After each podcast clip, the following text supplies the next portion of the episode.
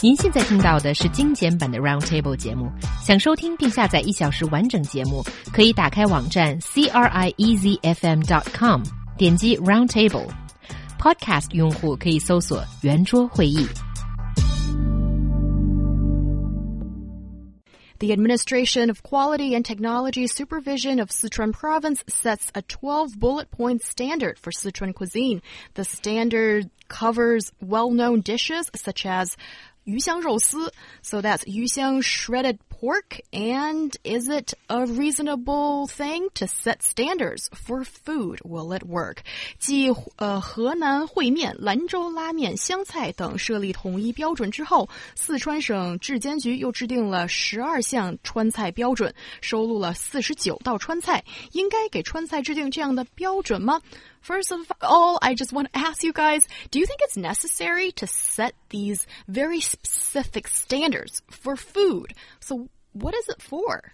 Uh, personally, I don't think there should be any standards for food because I think what makes food delicious is their authenticity and their, uh, you know, distinct uh, characteristics and their ingredients. So, for example, Sichuan cuisine is known for being very, very, very spicy, and I think people go to Sichuan restaurant for that particular flavor and not because it's a standardized flavor that you can have anywhere else Well, I think to some extent, it really depends on the business owners, their perceptions. I mean, many industry insiders have been complaining that we don't have a Chinese chain store like McDonald's or KFC because we lack standardization. Because if you look at those uh, culinary art books, you know, guidelines, it said a moderate amount of salt or a teaspoon mm. of pepper. You know, what, what amount is moderate? So people don't have a clue. And it really depends on experience and understanding of a particular chef. So people might use different uh, vegetables, use different ingredients. They use, they, even use different uh, cooking techniques, mm -hmm. processing methods. So you could say, well, that's actually the diversity of the food. But if you want to really mass produce uh, these Chinese uh, and promote the Chinese culinary art. I mean, to some extent, I think it's quite necessary to standardize some of the procedures in this process. However, my concern is, is yeah, you wouldn't stop. It's like they're good, yeah. we're good, both are no. good. Now I think, however, what is it? I think, you know, the government responsibility you know, is it really the government's responsibility to set up such guidelines or standard for those uh, Sichuan food? Because government, come on, if you talk about um, food safety. Yes. We'll talk about sanitation. Yeah. Mm -hmm. And we'll talk about big issues that concerns people's health. Yeah, yeah, That, that's actually quite necessary. But, you know, launching such program, talking about uh, cooking procedure, even, you know, for yu xiang fish flavored uh, shredded pork. But it's not actually fish flavored. Right? right, right. Yeah, that's an interesting Chinese dish. Yeah. And there are some very specific uh, requirements now. Like, what are they? For the sliced pork, the pork uh, slice has to be 10 centimeters long and 0.3 centimeters width. You know, it's ridiculous. Yeah, that's how can just ridiculous. You how can you standardize? Yeah, it's a slice of the pork. Okay. Yeah. Well, one question for you guys, because um, Doris, you talked about authenticity and mm -hmm. distinct flavor. How can you maintain authenticity? That is through standardization. That is through how people uh, know exactly how to cook one dish. Then you can maintain the flavor, right? To have the same kind of flavor. Isn't that what authenticity is about? Authenticity is like different from mass production though. When you talk about McDonald's and KFCs, for me, those are my last resorts when I'm traveling. When I go to a place, I look for something unique and something special that I haven't tried before. Maybe it's, um, the, you call standardization. I call it, um, tradition. You, you, know, mm -hmm. when it's mm-hmm. like passed down from generation to generation, you find those restaurants in like Beijing's Hutongs where it just makes a particular soy milk or doujiang, mm. so in their own special way. I look for those kind of things when I go traveling. I don't want to eat at a McDonald's in Beijing mm. because I've eaten at plenty of McDonald's back home in Canada. I don't want to eat it again. Yeah, but there's like Zhen Gong Fu and other Chinese cuisine uh, outlets that now are copying McDonald's the kind of business model, and I totally object to the Mm-hmm. idea that saying the reason why China doesn't have its own McDonald's or didn't come up with the original idea is because we don't have standardized cooking, because it's all about a business model. It's not about standardization of uh, cooking that can give rise to McDonald's because McDonald's, when you look at the cooking process, it's just like in a factory, right? But in Chinese cooking, we don't really necessarily like that kind of style. You guys talked a lot about creativity and freestyling and about how the chef can take the matter into his or her own hands in creating that own cuisine of that person. Maybe you can do a variation of a traditional Yeah. dish, maybe. And I I think it's really interesting that um, our listeners obviously have a lot to say and they have very different opinions when it comes to should these uh, traditional dishes follow a guidebook to be cooked. so 大竹竹有正能量 says that this is totally ridiculous. okay, well that says. it, What's the next word? uh, I'm uh, wondering. Yes, you know, pretty pretty loudly what she thinks and uh, thinks that cooking basically just cannot be standardized to that extent. And there's Qiuzi who says this has to be standardized because she's had some traumatizing experience in going into a restaurant when let's take the uh, 鱼香肉丝 uh, the yuxiang shredded pork example again. She said that she went into the restaurant and saw the dish, well, ordered the dish, and what came to her uh, table was shredded pork with pepper shreds in it. And that's not what um, 鱼香肉丝 should be about, right? It's But not a- probably that's the yuxiang roast for that sp- specific place. I mean, Yeah. if you we, we, even beside inside Sichuan, you go to different places, Mianyang or Luzhou or Yibing or Chengdu. I mean, all these places, people there eat Sichuan flavored food, and probably you couldn't see the. Probably they're not vastly different from each other, but there could be a variation to some extent. You know, some some places tend to eat uh, much sweeter food, Yeah. while some place is much spicier. You know, it really depends on the people themselves. It really depends on the people themselves, but let's say for our dear listener, I just quoted uh, Qiuzi, she's expecting an authentic dish of 鱼香肉丝, and she can't find it ev everywhere. She can only find it in limited places. And what do you think is that? You know, when people have that kind of demand, hmm. do you think it's a good thing to to be so so rigid with the cooking methods? I think when you want a certain dish, you can't have that specific expectation Oh, of a can't? dish. I mean, like, be a little more adventurous. Explore some different ways of cooking a certain dish. That's what makes China special, right? It's because everywhere you go, there's a different way of cooking things. Mm-hmm. That's what I like about it. From my perspective, it really depends on the business model uh, to be implemented by the diners.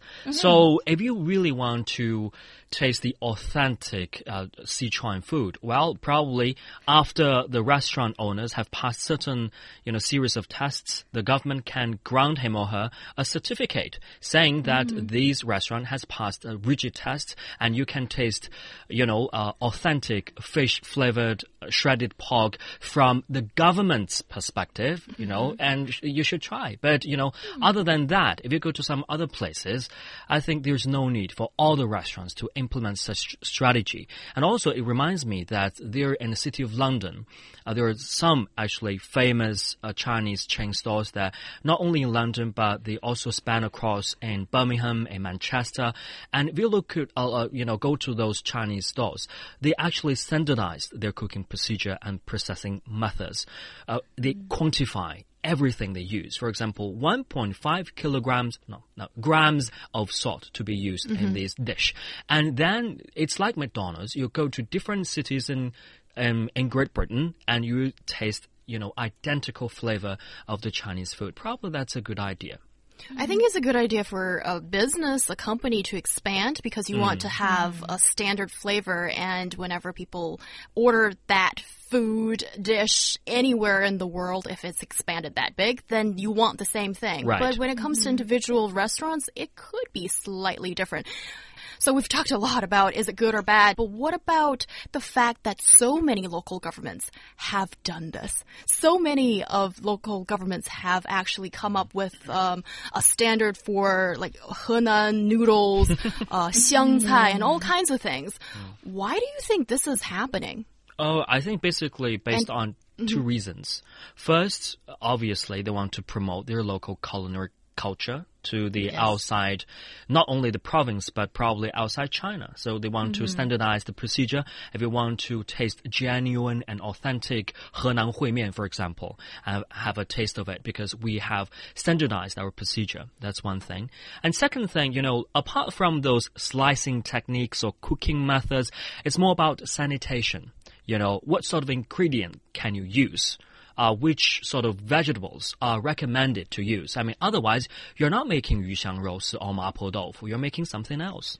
Yes, um, that's very interesting perspective. I never thought of that. It could be related to sanitation. Maybe if you restrict the ingredients in that way, um, maybe you are getting healthier foods in the end. no, if you look at the if you if you look at the guidelines, you know, they decide, for example, if you want to make um, 童子鸡 spring chicken, and they said the spring chicken has to be homebred. And if you stir fry it, it has to be turning into the bright red color. To some extent, it actually guarantees the freshness of uh, this food. And that's from the sanitation perspective. Okay, the sanitation perspective sounds like a minor one out of the whole thing. And I think sanitation and safety Right. should mm-hmm. deserve its own standard. And the standard does exist, but is it followed? Here's my other question, guys. You can have so many standards with so many things, and of course, having Sichuan cuisine having a special standard, why not? But will it be followed? Will this work?